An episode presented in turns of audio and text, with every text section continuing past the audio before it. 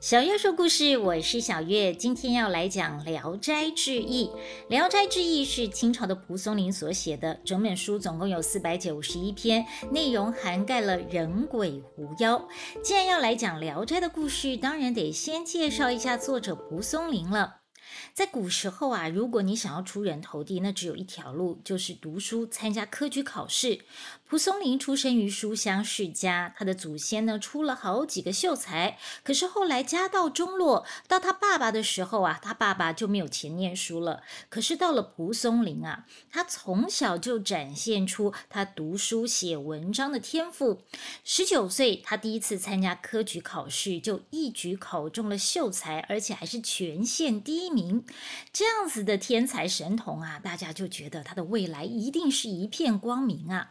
可惜命运捉弄人呐！尽管他满腹的文采，这个考运就是很不好，怎么考怎么就是考不上。最后他心灰意冷，想说：“我不要考了，我回家当个教书匠好了。”可是呢，教书只是他维持生计的方法。他最喜欢做的事情还是听故事、写故事、讲故事，所以呢，他就在他家门口盖了一个茶棚，取名就叫做《聊斋》。只要你来这边喝茶，你可以用一个故事换一盏茶。于是呢，他就收集了好多的故事，他把这些故事加工整理，最后写成了《聊斋志异》这本书。如果说《聊斋志异》只是在讲人鬼狐妖的故事的话，那就没有什么了不起了。它之所以能够受到欢迎，现在我们还在看这本书，我还在这边讲《聊斋》的故事，就表示它一定有它的文学价值。其实蒲松龄呢，他是既由故事来表达对当时社会的不满，同时呢，字里行间也传达出他觉得。鬼比人其实还要有情有义，这才是值得传颂的。在小月说故事聊斋的单元里面呢，我挑选了十二个我自己很喜欢的故事要说给你听。那今天要来讲第一个故事，就是大家非常熟悉的聂小倩。啊，聂小倩这个故事谁不知道，还要你讲啊？没错，我就算再怎么会讲故事，我也讲不过徐克导演的《倩女幽魂》了。所以呢，我只好来讲讲《聊斋志异》里面原汁原味原版的小倩。先来说一下男主角宁采臣，他是浙江人，他的性格慷慨爽朗，洁身自好。他常常对人家说：“我除了妻子以外，不好任何女色。”所以从这里我们就可以知道，宁采臣他是一个个性爽朗的阳光男人，而且呢，他已经结婚了，跟电影里面那个胆小正直未婚的宁采臣是不一样的。有一次，他要去参加科举考试，走到北门外，看到一座寺庙，庙门上大大写着“兰若寺”，兰花的兰，若有似无的若。这座兰若寺呢，庄严壮丽，可是周围却长满了草，而且这些草比人还要高。大殿的东边有一片高耸的竹林，台阶下有一个大水池，池里开满了美丽的荷花。东西两侧都是厢房，可是呢，门都是虚掩着，只有南边一个小屋，门栓是新换上的。可见这一座兰若寺应该是一座废弃的寺庙，但是却有人住在这里。那时候呢，正值科举考试的期间哦，所以这个镇上啊、城里面的客栈都是客满的，就算没有住满，也都坐地起价。宁采臣他是一个穷书生啊，他住不起客栈，他就想说，诶，这个寺庙还蛮清幽的，搞不好可以在这边住一段时间。那时候天色慢慢暗下来了，有一个壮士走进来，打开南屋的门，应该呢就是住在那个新换上门栓那个小屋的人。宁采臣呢就赶紧上前行礼，跟他自我介绍，说自己要去参加科举考试，想要来这边借住一段时间。那壮士就说了：“我叫燕赤霞，这座寺庙没有僧侣，也没有主人，我也是路过借住在这里的。哎呀，现在有你作伴，那真的是太好了。”宁采臣听了很开心啊，有免费的地方可以住，还有人跟他一样嘛，是来家多少边景耶。那哪一天被抓到了，要被教训的话，那也不寂寞了。于是呢，他就挑了一间比较干净的房间，把这个干草铺上去当做床，拿了一块板子架起来，就当做桌子，想要来这边住一段时时间。人新到一个环境呢，总是有点不习惯的嘛，就是有点恋床。宁采臣也是这样子，他在床上躺了好久，翻来翻去，就是睡不着。忽然呢，他听到房屋的北边好像有人小声的在说话，他就起身来到窗边偷看。他看到北边的院子里面呢，有个中年妇女跟一个老太婆在讲话。那个中年妇女就说：“小倩怎么那么久了还没有来？”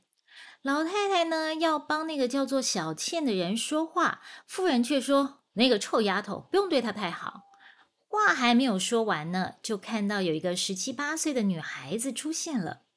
这个女孩子啊，长得漂亮的不得了。老太太看了，不禁笑了出来，说：“哎呦，还真是不能在背后讲人家的坏话。才说到你呢，你怎么无声无息就出来了？”又看看了他，又说：“哎呦，怎么长得这么漂亮啊？好像是画里面的美人走出来似的。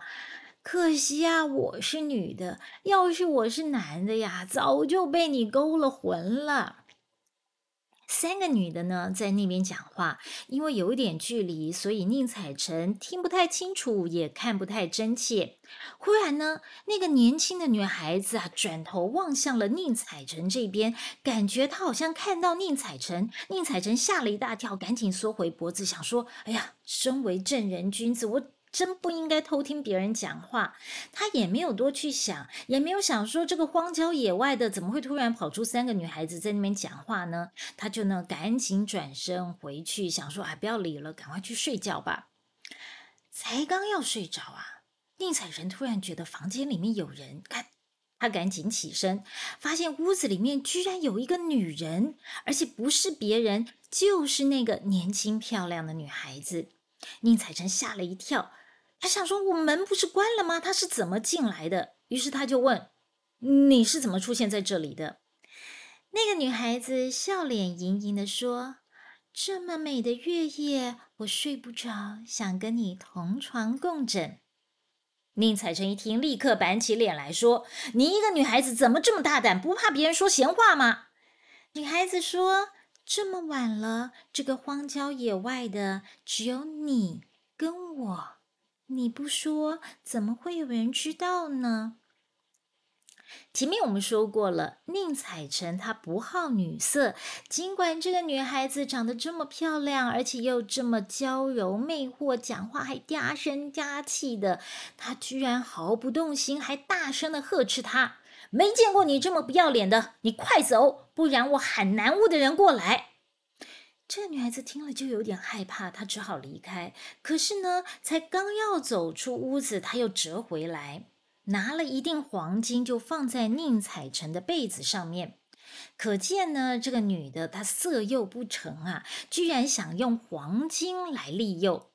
没想到这个宁采臣完全不为所动，他拿起黄金就往门外、窗外丢出去，并且说：“不义之财，不要弄脏了我的行囊。”这个姑娘遇到宁采臣呢，好像踢到一块铁板，只好拿回黄金，悻悻然、一脸无趣的离开了。第二天呢，有另外一个书生带着他的仆人也来参加考试，也住进了兰若寺。没想到啊，到了半夜，那个书生突然暴毙了。过了一个晚上，他的仆人也死了，怎么死的也不知道，只是两个人的死状啊是一模一样，脚底都有一个小洞，好像被人用锥子刺过一样，有细细的血渗出来。那天傍晚，燕赤霞回来，宁采臣就告诉燕赤霞那个书生主仆死掉的事情。燕赤霞认为啊，这是鬼魅闹事，也就是他们呐都丢鬼呀。宁采臣呢，向来是正直不阿的，说白了呢，就是 T K，所以他听到说有闹鬼，他也不害怕，还是继续住下来。那天半夜，那个漂亮的女孩子又来了。这次那个女孩子呢，讲话不再是嗲声嗲气、魅惑人的样子，而是一本正经的对宁采臣说：“我见过许多人，没有一个像你这么正直的。”我不敢骗你，我叫做聂小倩，十八岁的时候就死掉了，葬在兰若寺的西边。我其实不是真的想要勾引你，我是被夜叉胁迫的。上次我勾引你不成，寺里面又没有其他的人可以杀，恐怕夜叉这次要亲自出马了。哦，原来聂小倩根本就是被夜叉囚禁卖淫的女鬼嘛！这下宁采臣害怕了，他赶紧问有没有什么办法可以逃离夜叉的魔掌。聂小倩就说：“你只要去跟燕赤霞一起睡，就可以避掉灾祸了。”哎，对呀，你刚刚怎么说没有人呢？明明就还有一个啊，有燕赤霞呀。那你怎么不去魅惑燕赤霞呢？宁采臣嘴巴这么说，心里面一定是想说：“哎呦，你那不要去催伊呀？拜托拜托，你去催伊麦来催我啊！”聂小倩说：“他是一个奇人，我也不敢惹他。”嗯，宁采臣想看燕赤霞的模样，嗯，长得不是很好看，而且他行踪飘忽不定的，确实是一个奇人。好了，这下宁采臣也不怕了，既然有个奇人在嘛，那就一定可以保护他，叫他跟他睡一晚，那应该不是什么问题。但是他还是很好奇的问啊：“那你是怎么害死这些人的？”聂小倩就说：“天下的男人不是爱钱就是好色，我就投其所好，先迷惑他们。当他们被我迷得团团转的时候，我就偷偷的拿出锥子刺他们的脚心，他们就会昏迷。我就抽他们的血给夜叉喝。如果色诱不成，我就用金子引诱他。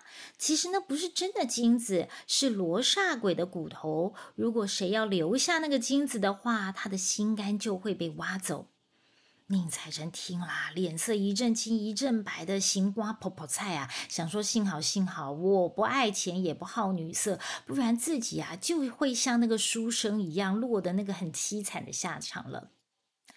好了，时间差不多了，聂小倩也要离开了。她在离开之前呐，突然哭着对宁采臣说：“我实在不想再被夜叉控制了，但是只要我在这里一天，就脱离不了苦海。”公子，能不能请你救救我？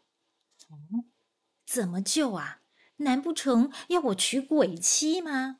哎呦，等等等等，没有这个进度还没有那么快啦。小倩说呢，只要你肯帮我把尸骨挖出来，送我回家安葬，我就能够脱离夜叉的魔掌了。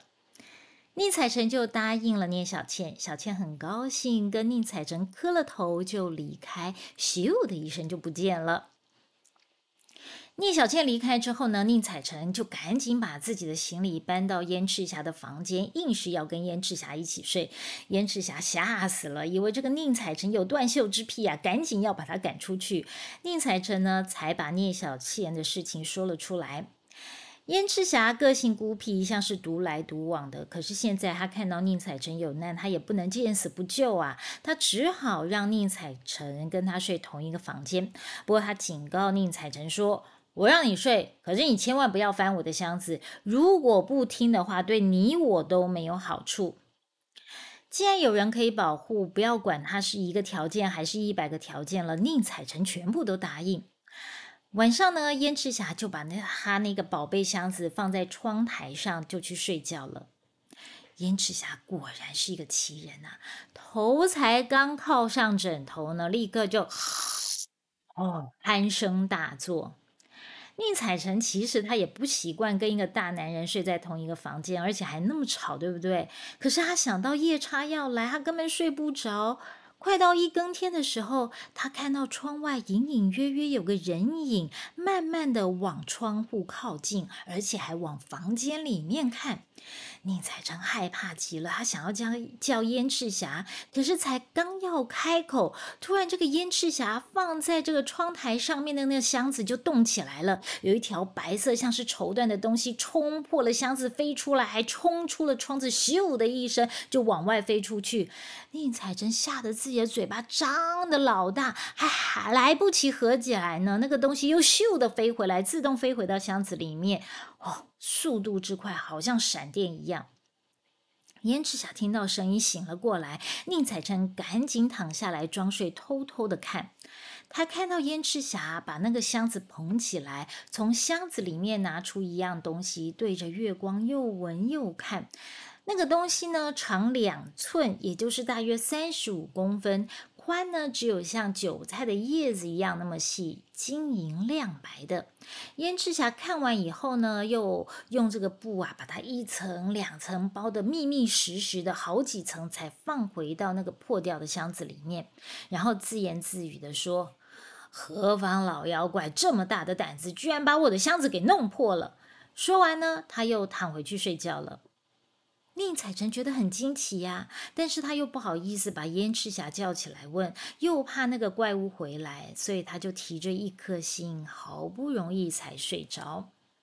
天一亮呢，宁采臣就赶紧问说：“昨天晚上到底发生了什么事？我看你好像对着一条绸缎又看又闻的。”燕赤霞说：“那不是绸缎，是一把剑。”燕赤霞呢，就从箱子里面拿出那把剑，拿给宁采臣看。哇！果然呢是非常的精亮啊！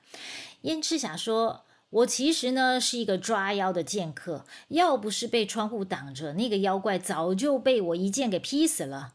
不过他虽然没有死啊，也受伤了。”宁采臣果然看到窗外有血迹。好了，现在那个。夜叉已经被搞定了，接下来宁采臣就要实现他对聂小倩的诺言。他来到兰若寺西边的蒙阿波，把聂小倩的尸骨挖出来，包好，准备要带回家去。临行前呢，燕赤霞送给他一个皮袋子，这个皮袋子看起来破破烂烂的，毫不起眼，其实里面装着一把剑，可以帮助宁采臣避开鬼魅邪魔。就这样，宁采臣一路非常顺利的回到家。回到家之后，宁采臣就把聂小倩的尸骨葬在自己家房子的外面，还立了一个墓碑。他对着坟墓说：“可怜你魂魄孤单，我就把你葬在我家的附近，这样子你的哭声、你的歌声我都听得到，这样子应该就不会被其他的鬼给欺负了。”宁采臣拜完了聂小倩，转身要离开，突然听到后面有人叫他，一回头，居然就是聂小倩。聂小倩上前跟宁采臣行礼说：“谢谢你把我从夜叉的身边带走，你真的是我的再生父母，请带我回去见您的父母，我愿意当您的丫鬟伺候您。”宁采臣看着聂小倩，哇，她精致的五官，白里透红的肌肤，白天看了居然比晚上还要漂亮。于是呢，就带她回家了。由此看来啊，宁采臣也不是那么不近女色。之前他还在骂聂小倩不知羞耻，现在却接受她了。只是呢，聂小倩现在还是鬼呀！一个鬼怎么会在白天现身呢？这书里面没有解释。嗯，我们就当他是鬼力高强好了，连白天出现都不用撑伞，这样子也不怕太阳光。好，宁采臣呢带着聂小倩回家了。聂小倩拜见了宁采臣的母亲，而且还很有礼貌的说：“我孤苦伶仃，要不是公子帮助，我现在还在地狱苦海，所以我愿意伺候公子还有您，报答他的大恩大德。”宁采臣的母亲看着聂小倩，其实心里面是有点害怕的，但是呢，又看她长得这么漂亮，讲话呢又这么的有礼貌，所以呢也就不害怕了，反而说：“你愿意照顾我儿子，我当然高兴。不过我就这么一个儿子，还希望他传香火呢，可不敢要他娶一个鬼妻呀。”聂小倩就说。我也不敢妄想，也没有坏意。我只是想跟公子与兄妹相称，早晚伺候您老人家。宁采臣的母亲看这个聂小倩一片真心诚意，也就答应了。那时候呢，宁采臣已经有老婆了，可是身体不好，一直卧病在床。小倩本来还想要去拜见嫂嫂，可是呢，宁采臣的母亲马上阻止，说她生病了，不适合见人。其实呢，就是怕宁采臣的老婆被吓到。宁小倩也不勉强，转身进了厨房就去做饭了。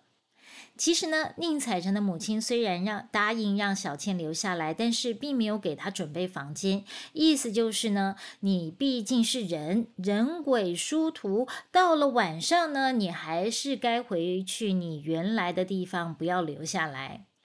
聂小倩呢，她也是冰雪聪明，人家不用说，她也知道意思是什么，所以天色一暗，她就离开了。可是呢，他又不是真的那么想离开。他经过了宁采臣的书房，想要进去又回来，只是在门外徘徊，好像在怕什么。宁采臣发现他在外面，就叫他进来。聂小倩又说：“你的书房剑气逼人，我不敢进去。”啊。宁采臣想到了，原来啊是燕赤霞送给他那个皮袋子的关系，于是呢，他就把那个皮袋子拿下来，放到别的房间去，这样子小倩才能进到他的书房里面。小倩看宁采臣在看书，他就跟宁采臣也借了一本书来看，磨磨蹭蹭的，就是不想走。其实呢，聂小倩心里面是想说。都这么晚了，你一定不会赶我走吧？这样子呢，我就可以跟你同床共好喽。没想到呢，宁采臣突然催他离开。小倩一听，伤心的说：“那个墓穴凄冷，我一个孤魂野鬼在那里，实在是太寂寞了。”聂小倩心里想：“哎，我这个暗示应该很清楚了吧？我就差没有把衣服脱了，直接睡在你旁边呢。”没想到呢，这个宁采臣却一本正经的说：“屋里面又没有别的床铺。再说了，我们现在是以兄妹相称，兄妹之间也应该要保持分际啊。”小倩听了没有办法，怎么会这样呢？这个男人还真难搞，我已经这么的委屈了。算了，没办法，聂小倩只好离开了。其实呢，宁采臣也不是真的那么正人君子。如果真的那么正人君子，他就不会让聂小倩进来了。他不接受聂小倩，纯粹是因为他妈妈的关系，他怕被他妈妈骂。第二天，聂小倩一早就出现在宁采臣家，先去跟宁采臣的母亲问安，端水给他洗脸，又帮他梳头，接着就去做早餐，还把家里打扫得干干净净、一尘不染的。晚上呢，他就会陪宁采臣念一会书，然后就乖乖的离开了。宁采臣的母亲很开心啊，因为自从宁采臣他的老婆生病之后，家里面所有的事情哦都是他在忙。现在好了，有了聂小倩之后，就好像有了一个免费的佣人，什么都交给他做，他终于可以轻松过日子了。日子一久呢，宁采臣的母亲还真把聂小倩当成是自己的女儿一样疼爱，根本忘了她是个鬼。晚上呢，也不赶她走了，还把她留下来跟自己一起睡，没有跟宁采臣睡了。小倩刚来的时候啊，不吃不喝，但是呢，哎，过了半年，她开始会喝一点点粥。过了一阵子。宁采臣的妻子死了，母亲就有意让小倩做他的媳妇，但是呢，又怕这样子会对宁采臣不好，毕竟人鬼殊途嘛，人鬼结婚，这个聂小倩会不会吸走宁采臣的阳气，对宁采臣不好呢？而且呢，他们宁宁家呀，只有这个宁采臣一个人，还要等着宁采臣传宗接代呢，这个。宁采臣母亲的心思，聂小倩当然知道了。她就跟这个母亲说了：“我在这里住了一年多，您跟宁公子的身体也没有不好，家里的运势也没有受到影响，不是吗？而且有没有子嗣都是上天注定的。公子命中有福报，将来会有三个帮他光宗耀祖的儿子，这跟娶不娶鬼妻是没有关系的。”母亲听了就放下心来，为宁采臣还有聂小倩举行了婚礼，亲戚朋友都来参加这个婚礼。他看他们看到这个聂小倩长得这么漂亮，都很喜欢她，而且聂小倩呢还把这些亲戚朋友们照顾得非常周到，服服帖帖的，根本就没有人发现她是个鬼。过了三年，有一天呐，这个聂小倩心神不宁，对宁采臣说。你去把燕赤霞送的那个皮袋子拿起来挂起来。之前那个老夜叉他气我逃走，我怕他最近会找过来。宁采臣一听很紧张啊，赶紧把皮袋子拿出来挂在门上。现在小倩呢吸收了阳间的气息，已经不怕那个贱袋子了。